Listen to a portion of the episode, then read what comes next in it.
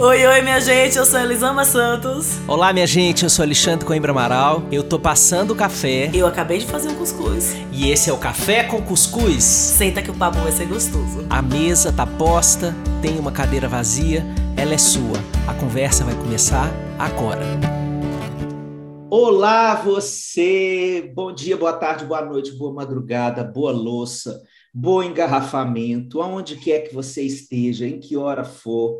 Esse é o episódio carnavalesco do Café com Cuscuz.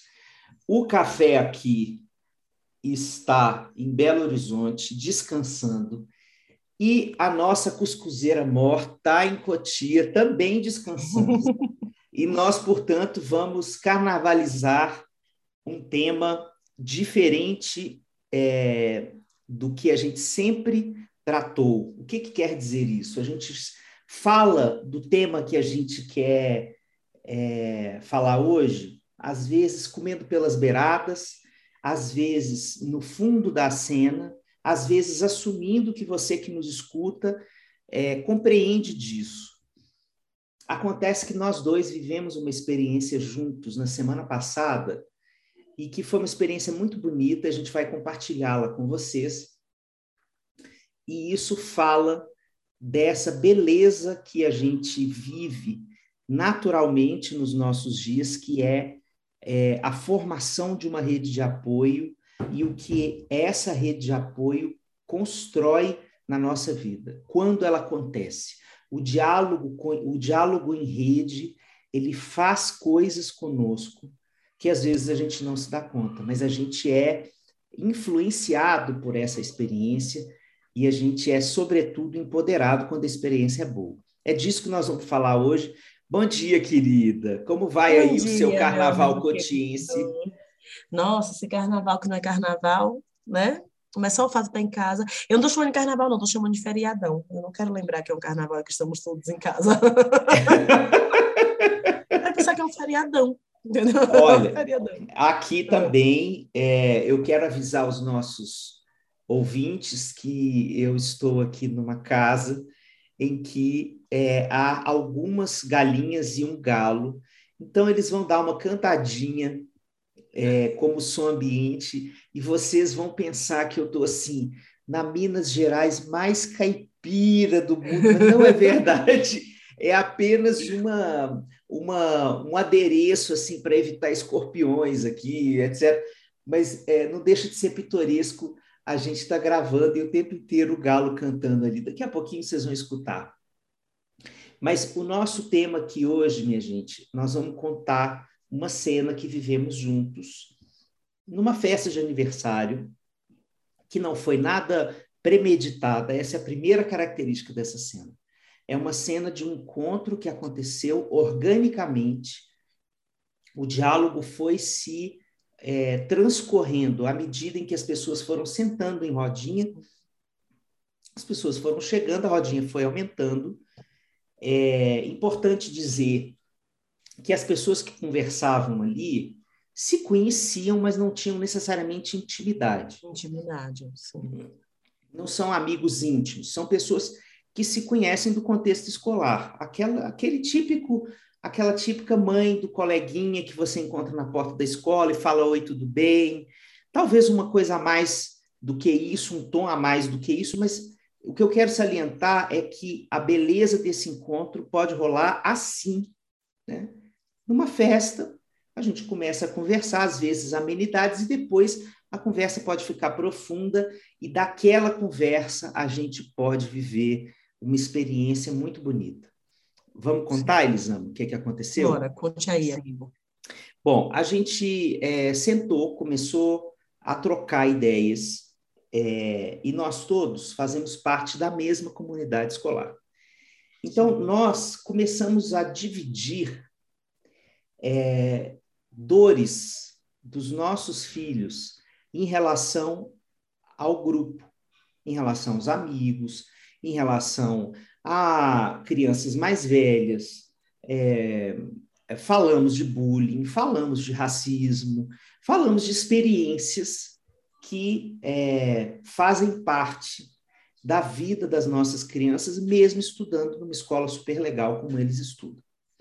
Sim. E isso, primeiramente, teve um efeito, é, é, eu acho, eu senti do lado de dentro da experiência, posso falar por mim, mas teve um efeito assim revelador para mim. Primeira coisa que eu senti foi, não só eu, não só eu sinto isso, que é uma coisa maravilhosa quando um grupo se põe a falar e dividir experiências. Essa é, essa é a primeira camada de, de bem-estar porque você sai daquela perspectiva é, que às vezes pode gerar a dúvida se você não está sendo exagerado com o seu próprio sofrimento, pode, pode gerar é, uma sensação de que o problema é mais sério, mais grave, ou mais difícil de ser resolvido do que de fato é, porque você fica ali preso na sua perspectiva individual, e a maioria dos problemas se resolve coletivamente, não individualmente. É, então, essa foi a primeira camada de bem-estar, assim, de um certo alívio ao galo, aí vocês estão escutando. É, depois a conversa foi é, transcorrendo e uma outra coisa muito bonita aconteceu, que foi é, as mães e o pai, que era eu, acho que acho que eu era o único pai ali da rodinha, é, puderam chorar é, as dores que seus filhos viveram. Né? E, e tinha uma, é, uma audiência ali, tinha é, uma, um grupo silencioso, respeitoso, é, acolhedor, que não ouvidos atentos, né? É, ouvidos atentos que não minimizaram, que não disseram é, seja forte, é a vida é assim mesmo, né? Não disseram nenhuma dessas frases e escutaram e depois contaram de si, é, falaram das ressonâncias, quer dizer, a sua história bate aqui em mim, me lembra de uma cena ou comigo, ou com minha filha, ou com meu filho, e a coisa foi ganhando é, uma amplitude que saiu todo mundo ali muito melhor. Então, Sim é disso que eu acho que vale a pena a gente falar hoje. Como esses encontros, às vezes, estão aqui à disposição de forma orgânica, não precisa ser é, imaginado, pensado, organizado previamente, mas o diálogo em rede ele tem a potência de gerar tudo isso. Foi isso que eu senti, Elisabeth. Sim, é, é, é interessante quando a gente fala da conversa e da troca e do apoio, quando a gente diz assim, rede de apoio, a maioria de nós tem em nossa mente quem deveria ser essa rede de apoio, de onde deveria vir, deveriam vir os ouvidos atentos. E eu acredito, Xande, que essa é uma das nossas maiores dificuldades em formarmos essa rede. Em termos pessoas ao nosso lado que nos ouvem de maneira atenta, de maneira inteira. O que eu quero dizer? Quando eu falo para as pessoas assim, ah, como está sua rede de apoio? Ah, minha família mora longe, minha sogra mora não sei onde, meus cunhados moram não sei onde. Ah, mas é porque você não tem noção, a minha família não me entende. E é isso, a gente tem um endereço certo, a minha rede de apoio tem que vir daqui. Se não vem dessa porta, se essa porta que não abre, então nenhuma outra serve. Não existem possibilidades de outras portas. Com toda essa nossa cultura sobre a família, e família é tudo, e família é base, blá blá blá, que a gente fala, né? Que a gente já está acostumado a ouvir. E que nós já é, discutimos gente... muito aqui. Volte aí no scroll do Café com Cuscuz é, para você volte ver. algumas casinhas aí para ouvir. Isso. É, mas a gente tem muito pronta a ideia de quem deveria te ouvir. Não, quem deveria me, ofer me ofertar essa escuta é o meu marido. Quem deveria me ofertar essa escuta é a minha cunhada, ou a minha sogra, ou a minha mãe, ou a minha irmã. E se não vem dessas pessoas, então as portas estão fechadas para mim, não existem outras portas. E na realidade, a conversa ela pode vir de lugares inesperados, o colo pode vir de lugares inesperados, a gente pode formar vínculos com pessoas completamente inesperadas para nós. Então, eu acho que o primeiro ponto disso, dessa nossa conversa, foi uma abertura de que o ouvido ele pode vir de qualquer lugar. A vulnerabilidade pode ser compartilhada em qualquer lugar, desde que sejam pessoas dispostas a isso. É, quando eu comecei a estudar comunicação não violenta e eu comecei a estudar sobre as necessidades, né? Porque o que a comunicação não violenta fala é o quê? É, um, né, bebe de fontes da psicanálise de, de várias outras teorias, mas falam que a gente está sempre mexido por uma necessidade, né? Tem uma pulsão aí que me faz falar o que eu falo, fazer o que eu faço, pedir o que eu peço. E aí a comunicação não violenta, resumindo isso, ela diz que nós temos uma necessidade e que cada vez que eu dou o endereço certo para essa necessidade, quem tem que me atender é o Alexandre, eu estou utilizando de uma estratégia. A minha estratégia para atender essa necessidade é o Alexandre. Só que a gente confunde as coisas. Então, a minha necessidade, eu preciso de escuta. O que é que eu penso? A estratégia que eu acho que eu tenho que ter é a Alexandre me escutando. O que é que eu penso? Eu preciso que o Alexandre me escute.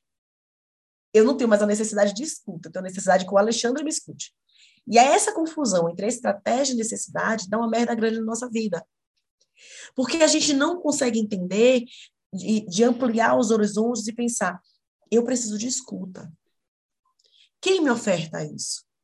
Quais são as possibilidades de encontrar essa escuta? Quais são as alternativas para atender a minha necessidade? São muitas. Mas se eu confundo a estratégia com a necessidade, se o Alexandre não me escuta, eu fico no meu vazio. Porque ele não me dá. E aí eu vou além da, da minha necessidade, eu acrescento camada de mágoa, de dor, de solidão, de tristeza, porque, cara, eu preciso dele e ele não me dá o que eu preciso. E assim, em mundos ideais, seria uma maravilha, mas uma maravilha você encontrar isso na tua família. Seria uma delícia você chegar nos lugares que você cresceu, com as amigas da sua infância, os amigos da sua infância, seu pai, sua mãe, sua tia, com essas pessoas que você já conhece tanto, e encontrar esse colo confortável, e encontrar esse espaço em que você fala do seu sentir, e ninguém falar bobagem, seja forte. Seja forte, hein? Ou a tua igreja, que as pessoas simplesmente pegam na tua mãe e falam, a gente vai orar por você e vai rezar por você, e acabou o assunto, cala a boca, não quero mais ouvir a sua dor. É falta de fé. Então, seria lindo se a gente chegasse nos lugares em que a gente gostaria de se sentir confortável e realmente se sentisse confortável. E realmente recebesse o seu amparo. Só que normalmente não é o que acontece. E com a confusão entre estratégia e necessidade, a gente apegado à estratégia, apegado ao como, porque a necessidade é o quê? O que, é que eu preciso? Eu preciso de amparo, de compreensão, de me sentir motivado e vinculado à vida. Eu preciso das minhas necessidades físicas atendidas. Eu preciso de um monte de coisa. Né? Minha necessidade, fome, eu tô, quero comer, eu preciso de comida. A minha estratégia, acho que eu vou comer um hambúrguer. É a minha estratégia. Eu podia comer fruta, eu podia comer qualquer outra coisa. A minha estratégia vai ser comer um hambúrguer.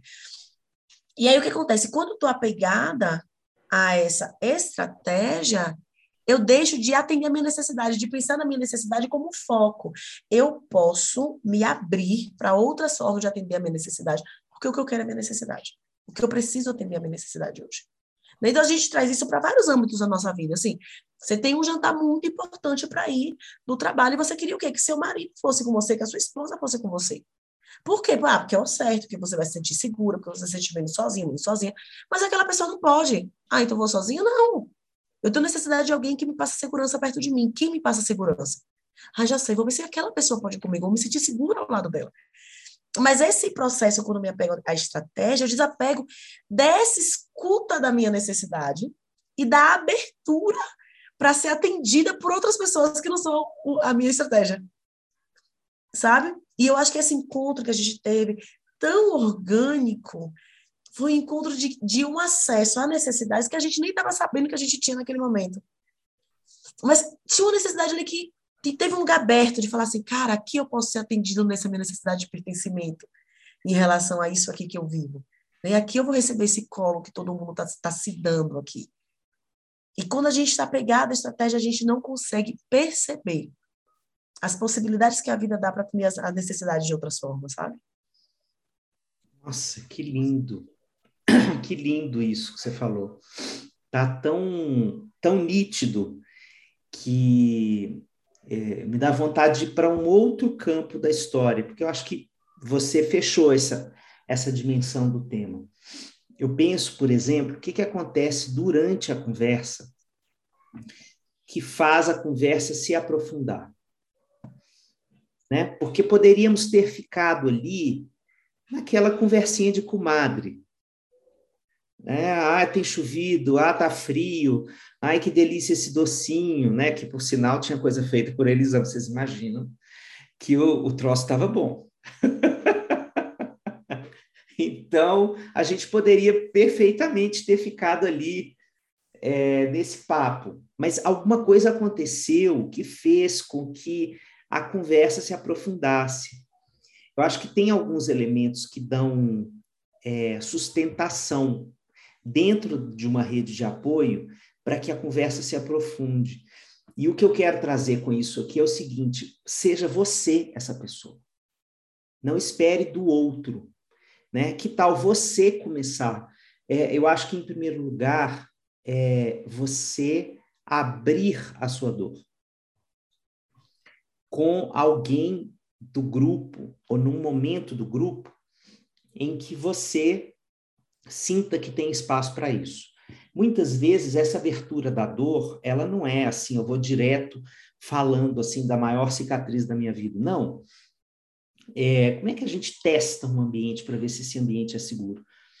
A gente joga a isca. Significa que a gente conta uma história e repara como o ambiente lida. Se pegar a isca, no melhor sentido dessa expressão, e você se sentir bem tratada, acolhida, é, respeitada, legitimada na, na magnitude do fenômeno que você está narrando ali, aí você joga outra. E aí você vai percebendo que aquele espaço é ou não, se aquele espaço né, é ou não um espaço seguro para você falar. Mas é, eu acho que nós podemos normalizar mais essa, essa ação nossa numa conversa qualquer é, como sendo uma ação que aprofunda aquela, aquela possibilidade de diálogo ali. Então, deixa eu jogar aqui uma história para ver como as pessoas lidam com isso.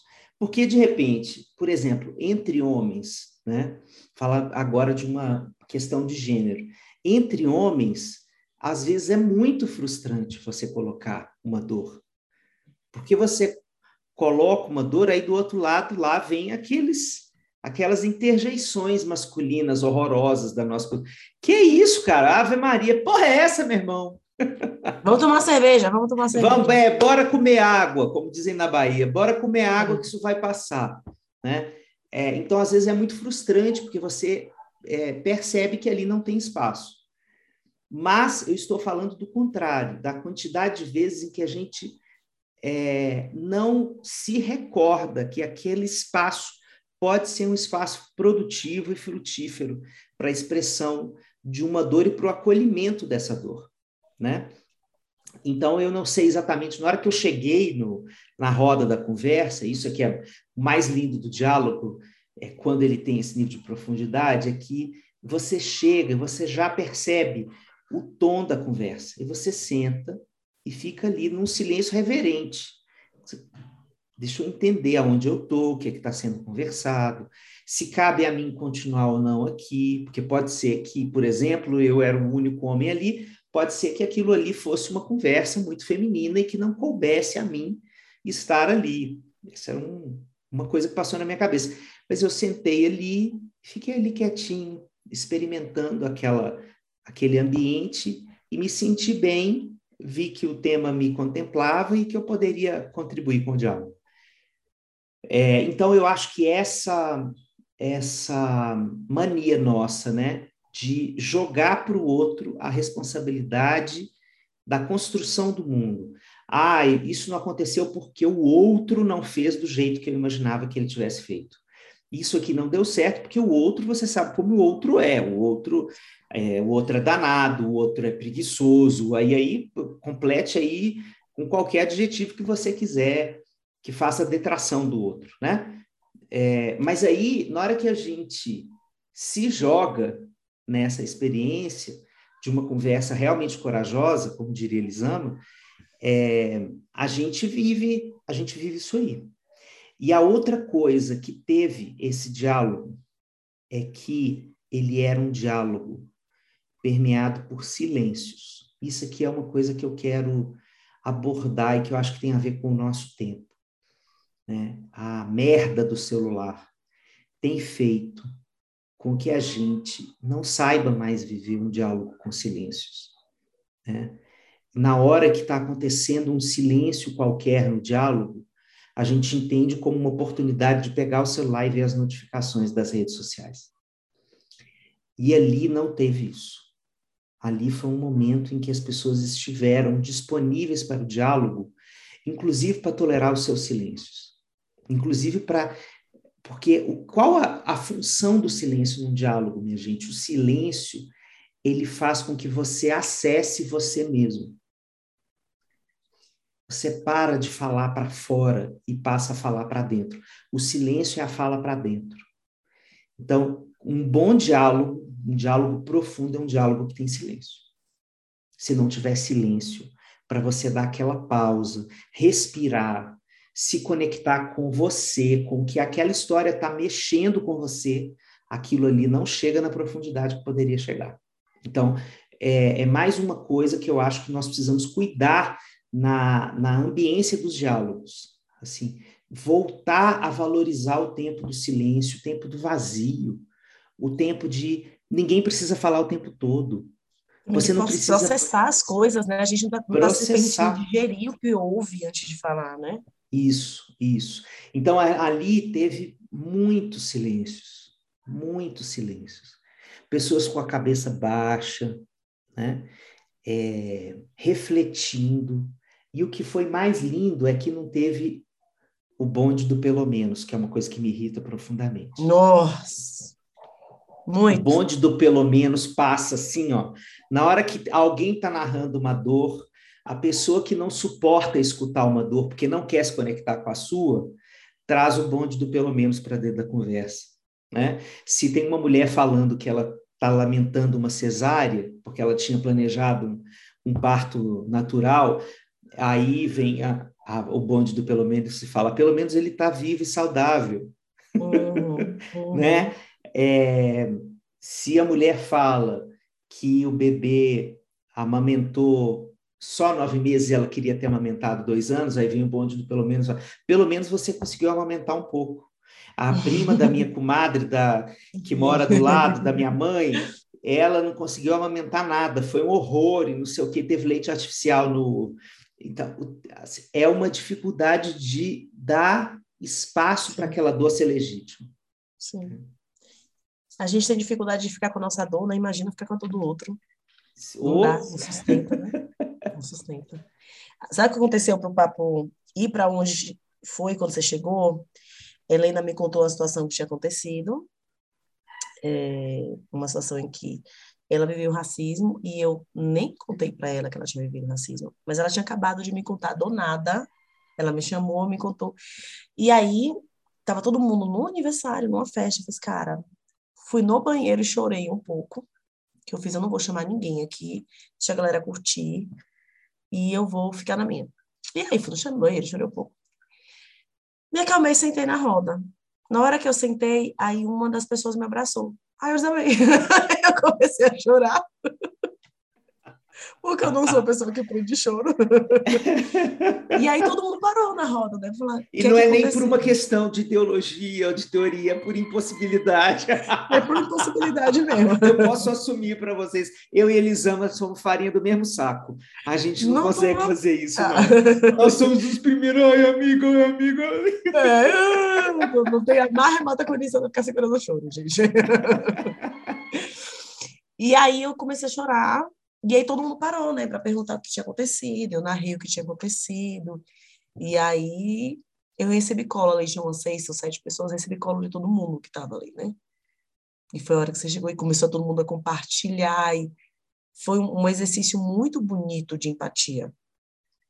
Né? Porque exatamente, porque como não houve, pelo menos, então, na hora que eu contei a situação, a minha dor foi imediatamente reconhecida, todo mundo abriu espaço, né? Dentro de si. Eu gosto de pensar na empatia, que é tão falada, é tão pouco praticada. Eu gosto de, de pensar na empatia, na escuta, como esse abrir espaço, né?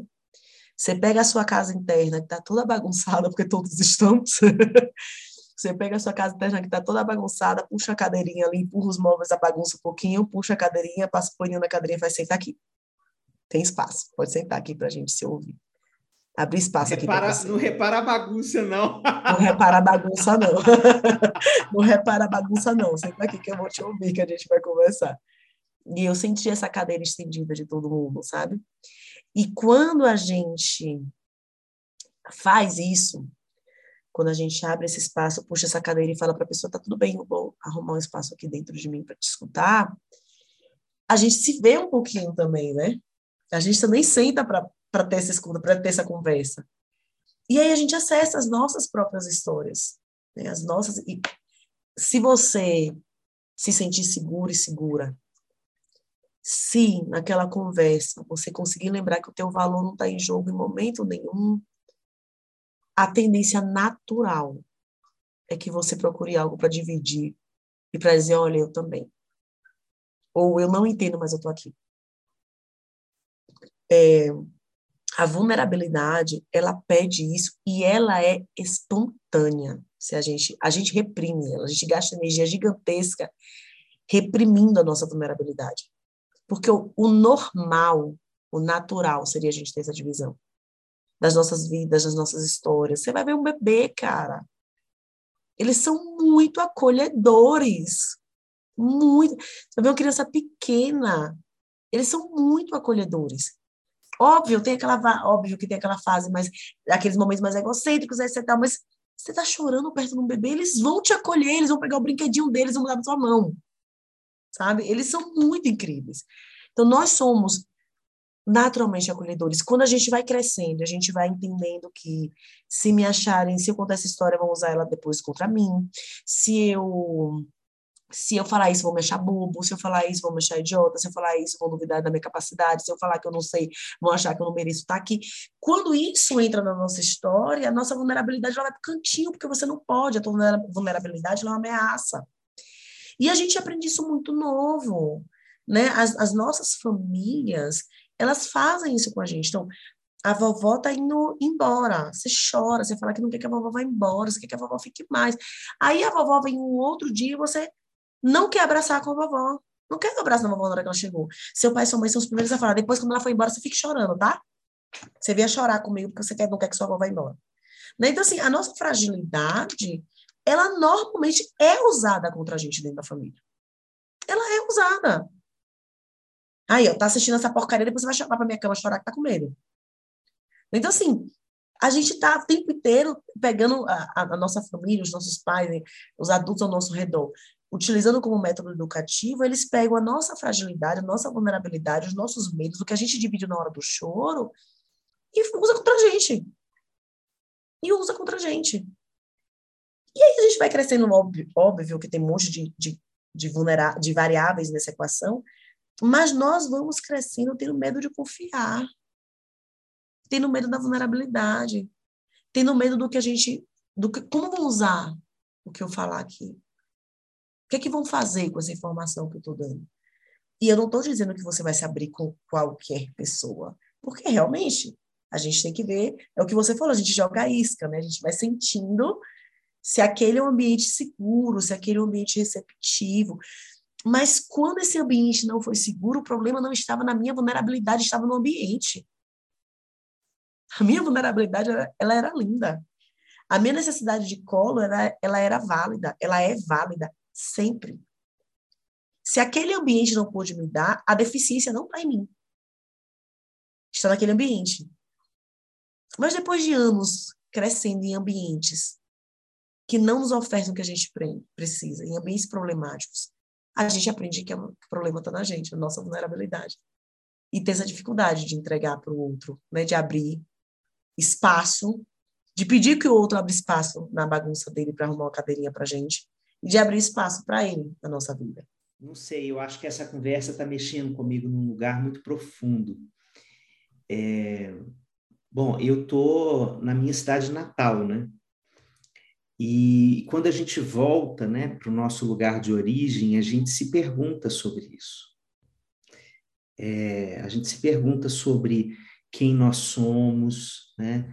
Na hora que a gente volta para o espaço, assim, eu, eu tenho uma relação muito profunda com o espaço.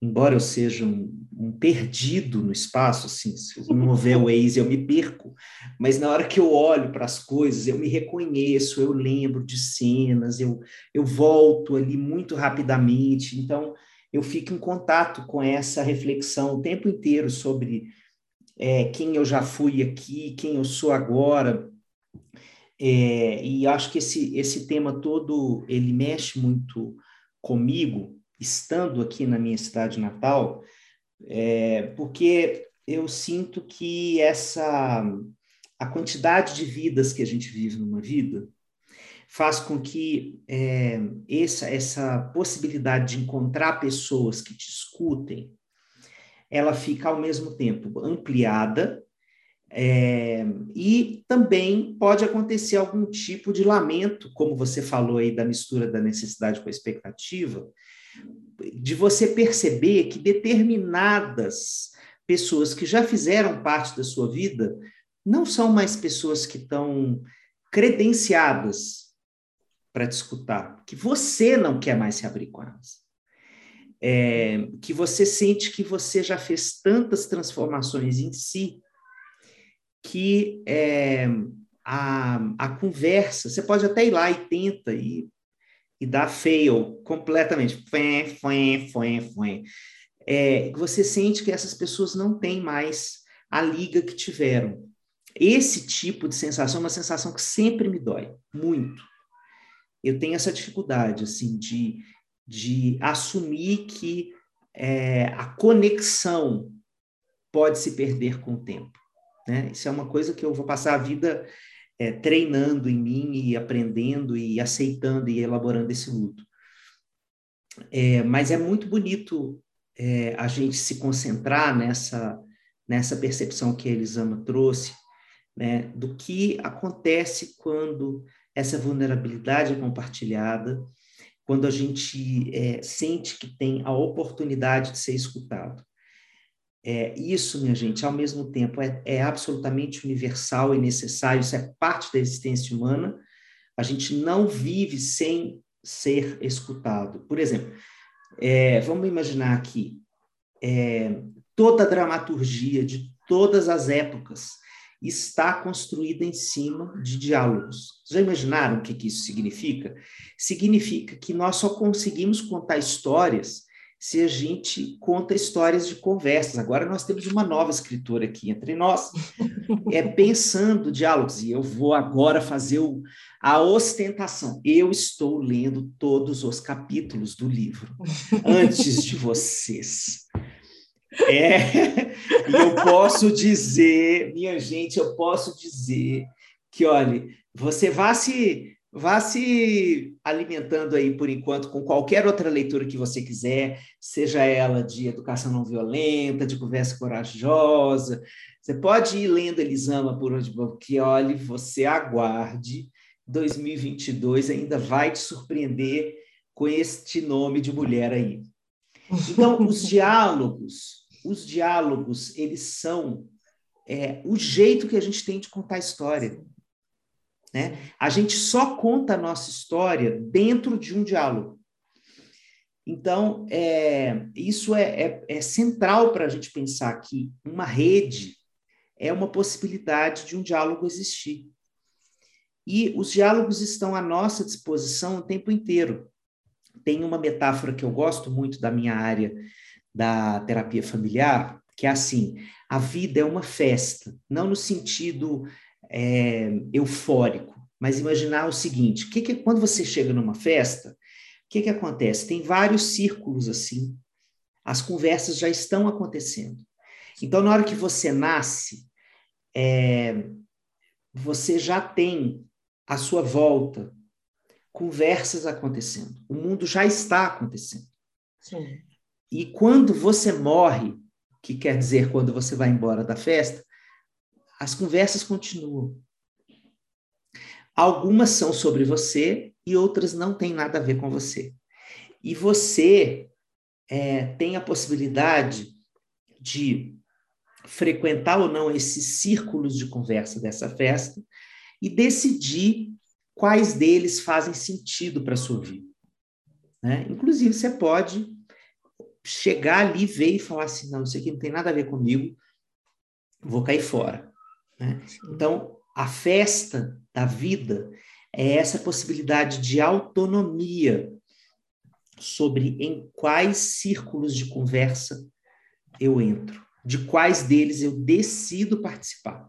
E isso tem a ver com a, a desnaturalização, desse desromantização desse termo família, por exemplo, que a gente já falou aqui hoje, é, de não sacralizar a conversa dentro da família como sendo aquela que supostamente tem a capacidade de me gerar o melhor bem-estar.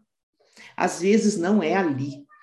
E vamos ser honestos, a maioria das vezes não é ali. Não é, exatamente. não é Raro é, é, ser ali, né? É, é, é quando for, a pessoa vai falar assim, mas tu é sortudo, hein? então, se a gente naturaliza que o mundo está cheio dessas rodas de conversa, à nossa disposição, e que a gente ainda pode fazer mais, a gente pode criar uma roda.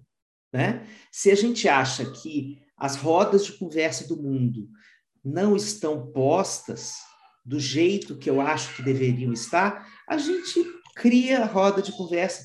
Minha gente, se a gente for pensar, é, vocês podem pensar assim, na hora que uma, é, uma pessoa decide abrir um, sei lá, um grupo de puerpério, é, um grupo de homens, como eu fiz, ou que eles amam simplesmente decide assim. Eu acho que falta uma sistematização mais crítica de determinadas coisas sobre essa teoria. Eu vou começar uma conversa aqui de um jeito diferente. E aí ela abriu uma roda de conversa com o mundo através dos livros, através dos posts do, da época do Tudo Eu, por exemplo, Claro, isso aqui eu estou falando lá da a vida passada do Facebook. lá atrás. É, então, na, você, é, você parte desse desejo de conversar e de uma insatisfação genuína, mas aí você, você não pode silenciar a sua indignação, você não pode silenciar a sua insatisfação, você não pode falar assim, Ave Maria, mas você é muito exigente é, mas por que, que você não, se, não pode se adaptar ao que você tem? Por que, que você não pode aceitar o que você tem? Você não, necessariamente não precisa seguir essa lógica. Você pode seguir o fluxo do seu desejo, do seu coração e dizer assim: eu quero uma conversa diferente, que tem que acontecer de um outro jeito. Não gosto de conversa dentro de quatro paredes, eu quero fazer uma conversa no jardim.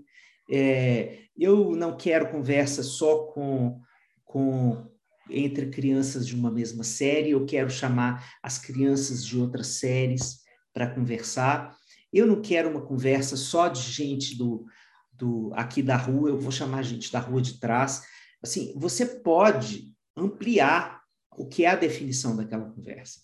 Então, faça isso como um agente da própria vida, faça isso como é, alguém que merece colocar o dedão da, da impressão digital em tudo que você faz. Né? E eu acho que isso vai amplificando é, a sensação de bem-estar cotidiano. Eu não sei quanto a vocês, mas é, eu sinto, eu como eu sou uma pessoa muito gregária, é, eu sinto muita falta de estar em rodas de conversa. Eu tenho uma necessidade absurda de ficar conversando com os outros. É, então, eu preciso seguir o tempo inteiro esse fluxo para me, é, me organizar bem. É, a, a, minha terapeuta me disse semana passada, inclusive, o seguinte: Alexandre, você tem encontrado com pouca gente ainda, né? Sim, ela, deu, tá ela falou isso, tá pouco, ela falou isso me dando uma malhadinha, assim. me deu uma zoadinha, assim, porque você está encontrando com pouca gente ainda, né? Porque para a sua para a média geral, assim, ainda é uma, uma carência absoluta, ainda é a seca. Assim. Ainda está muito então, difícil. Ainda está muito difícil a vida. Mas é, perceba qual é a sua necessidade, do jeito de conversar, é, no, na, no estilo dessa, desse acontecimento cotidiano e é, naturalizemos que a família é uma das conversas, não é a conversa, é uma conversa. E dali você pode tirar coisas boas, mas você vai ficar com aquilo ali no lugar que você acha que aquilo merece ter. Bom, isso aqui é uma fala boa, mas ainda não me serve. Isso aqui ainda não me contempla, porque eles estão deixando de ver esse lado meu aqui, que é muito importante para mim, que é central é, na percepção do que eu estou vivendo agora. Então, vou procurar alguém que saiba reconhecer esse lado meu aqui agora, que está pulsando aqui de dor, de sofrimento e de necessidade de ser visto. Aí você vai procurar uma conversa com gente que você intua que tem a capacidade de olhar para esse lado seu. E você pode, por exemplo, começar a conversa dizendo assim: olha, gente, eu preciso que vocês me escutem, mas eu quero que vocês prestem atenção nisso aqui. Isso aqui é a coisa mais importante para mim agora. Né? E você pode, por exemplo, colocar ali, não digam tal coisa, porque é, eu estou precisando de outra coisa. Eu não, eu não quero ouvir isso. Né? Nossa, um, um, tio meu perdeu filho, e cada vez que a minha mãe falava no telefone, falava, não, porque você tem que ser forte, você tem que ser forte. E as duas primeiras vezes eu fiquei calada, a terceira vez eu falei, se eu perder alguém, e alguém me falar isso, eu vou mandar tomar no cu, mas tão alto, mas tão alto, que nunca mais ninguém vai falar comigo isso aí. Se eu perder alguém, ninguém me fala que eu tenho que ser forte. Tá me ouvindo? Mas o que, que eu tô fazendo de errado? Não tá acolhendo a dor dele. E ninguém me fala um negócio desse que eu surto. Então, é importante a gente deixar claro para as pessoas. Não me fala isso aqui. Isso aqui, nessa conversa, é tudo que eu não quero ouvir. E se você acha que aquela pessoa ali ela não é capaz de falar algo além daquilo dali, porque tem gente que não tem, tem limitações de história de vida, tem limitações que não vai conseguir te acolher da forma que se esperava, busca uma outra estratégia. Percebe qual é a minha necessidade de escuta, de amparo. Quem pode me dar isso? Quem eu acho que pode me dar isso? De onde pode vir? Isso que eu estou buscando aqui. Extra necessidade não tem endereço certo, gente. A necessidade ela não vem com nome assim. A minha necessidade é disso daqui. Quando eu comecei a estudar a alimentação intuitiva, né? Aí em Nutri, Nutri Intuitiva e tal, ela me falava, Elisama, sabe como é que a gente diferencia mais a nossa fome real de uma fome emocional? A fome real é a fome de fome, eu preciso comer alguma coisa. Ah, nesse momento pode ser gelado, pode ser quente, né? Pode ser macio, tem que ser duro. A gente tem essa percepção, o corpo vai lhe dizendo o que você precisa naquele momento. A fome emocional, ela tem o nome da comida. Eu não tô com fome, eu quero nhoque. Eu não tô com fome, eu quero parmegiana. Eu não tô com fome, eu quero um pudim. Eu não, eu tô com fome, eu preciso de um pudim. Né? A gente não fala não tô com fome. Eu preciso de um pudim. É que nem criança, né? Mãe, eu tô com fome porque tem um pudim na geladeira. Então, a gente, quando a fome é emocional, a gente, ela tem, ela tem sempre um endereço certo. Ela tem sempre um. E tá tudo bem, não é que a fome emocional é errada. Eu só vou perceber, cara, por que, que eu quero nhoque? Nossa, é aquela comida que eu fazia com tal pessoa. Nossa, eu quero isso aqui, porque isso aqui me dá. Tem sensação de colo. Eu comi isso aqui com meus amigos. Tem um motivo de você querer. E aí você se entende. Né? Você se entende mais quando você percebe por que, que essa estratégia é tão importante. Não é a minha necessidade. Não é a fome. Não estou com fome. Eu estou com vontade disso aqui. Mas por quê? Qual é a minha fome real aqui? Qual é a minha necessidade real aqui? Eu preciso do colo. Eu preciso de amparo. Eu queria muito que viesse da minha mãe, eu queria muito que viesse do meu marido, eu queria muito que viesse daquela pessoa específica. E tem um processo de luto, Xande, de entender que aquela pessoa talvez não vai me dar isso. Porque é melhor viver esse luto do que você ficar o tempo inteiro numa expectativa de algo que a pessoa não pode te dar, te dar ou não quer te dar, ou não está disposta a te dar. A gente tem medo desse luto de dizer assim, não vai vir dessa pessoa. Essa é a minha necessidade aqui. Então, não vai ser atendida por ele. Pelo menos não hoje, pelo menos não nessa fase da vida. Né? Não dá para falar nunca mais. A gente não faz esse lugar. E para a gente construir essa possibilidade de conversa, a gente precisa viver esses lutos dos, das conversas que não vão ser feitas com aquelas pessoas que a gente gostaria que fizesse, sabe? Uhum. Enfim, isso rende um outro, um outro episódio inteiro. Né? então vamos nos despedindo aqui porque esse é o nosso episódio carnavalesco. Eu desejo que você possa descansar, que você possa refletir sobre isso junto com a gente, que você possa avançar no seu direito de construir Sim. as conversas que melhor te escutem, que melhor te amparem, que melhor te nutram. e que você possa continuar contando com a gente nesse podcast aqui, o Café com Cuscuz nasceu para ser esse tipo de rede. Desse jeito novo que as redes de apoio via podcast se transformam, que é uhum. uma escuta que faz você pensar coisas sobre você. Né? Mas a gente espera que esse nosso esforço aqui seja útil para que você é, amplie perspectivas sobre sua vida, te ajude a pensar um pouco diferente, te agregue coisas novas e te dê uma sensação de que você não está sozinha na sua dor. É um prazer estar com você aqui, todas essas versões desse podcast. Se você está chegando há pouco tempo, volta aí, tem coisa muito boa, muito boa. É, outro dia eu estava pensando, isso aqui daria até um livro um dia, se a gente tivesse alguém aqui assim para fazer uma seleção assim do que é mais né, do que foi Sim. mais legal, isso aqui daria um livro. É, mas é uma coletânea de assuntos assim urgentes. A gente navegou por toda a pandemia e falou sobre todas as fases do que a gente viveu até aqui, porque o podcast começou uma semana antes de ser decretada a pandemia do coronavírus. Então, a gente passou por todas as fases e foi elaborando juntos aqui. Se não fosse Elisama na, na nossa vida, não vou nem falar da minha, porque meus filhos vão brigar comigo, o Dani vai brigar comigo, mas se não fosse Elisama, Isaac, Miguel e Helena na nossa vida, essa pandemia teria sido muito mais nossa, difícil. Nossa, nem então... fala se não fosse vocês na minha, meu Deus. Dá nem para pensar. Ó, oh, então, um beijo. Ah, então eu quero terminar contando uma história muito engraçada. Eu estou na casa do meu do meu cunhado e aqui tem aquele negocinho que chama Alexa. Não sei se você sabe o que é esse negócio, uma bolinha que fica conversando com você ali e que faz tudo que você manda ela fazer, né? E aí o, os meninos me zoando, porque adolescente, entenda, é, a gente fica falando assim de mãe, de pai, de filho pequeno, não sei o que. A adolescência é o seguinte: prepare-se para ser zoado. Basicamente é isso que vai acontecer na sua vida. e aí os meus filhos adolescentes estavam aqui, Alexa, quem é Alexandre Coimbra Amaral? Aí Alexa responde assim: não tenho resposta para esta pergunta. Aí, aí Alexa, quem é Elisama Santos? Aí, Alexa, um momento, por favor.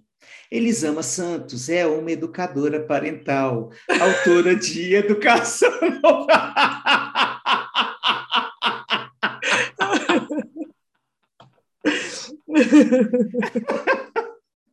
Ai, gente, mas a gente deu tanta risada, tanta risada. Então a Elisama tá tão famosa que até a Alexa sabe quem ela é. Então, minha amiga.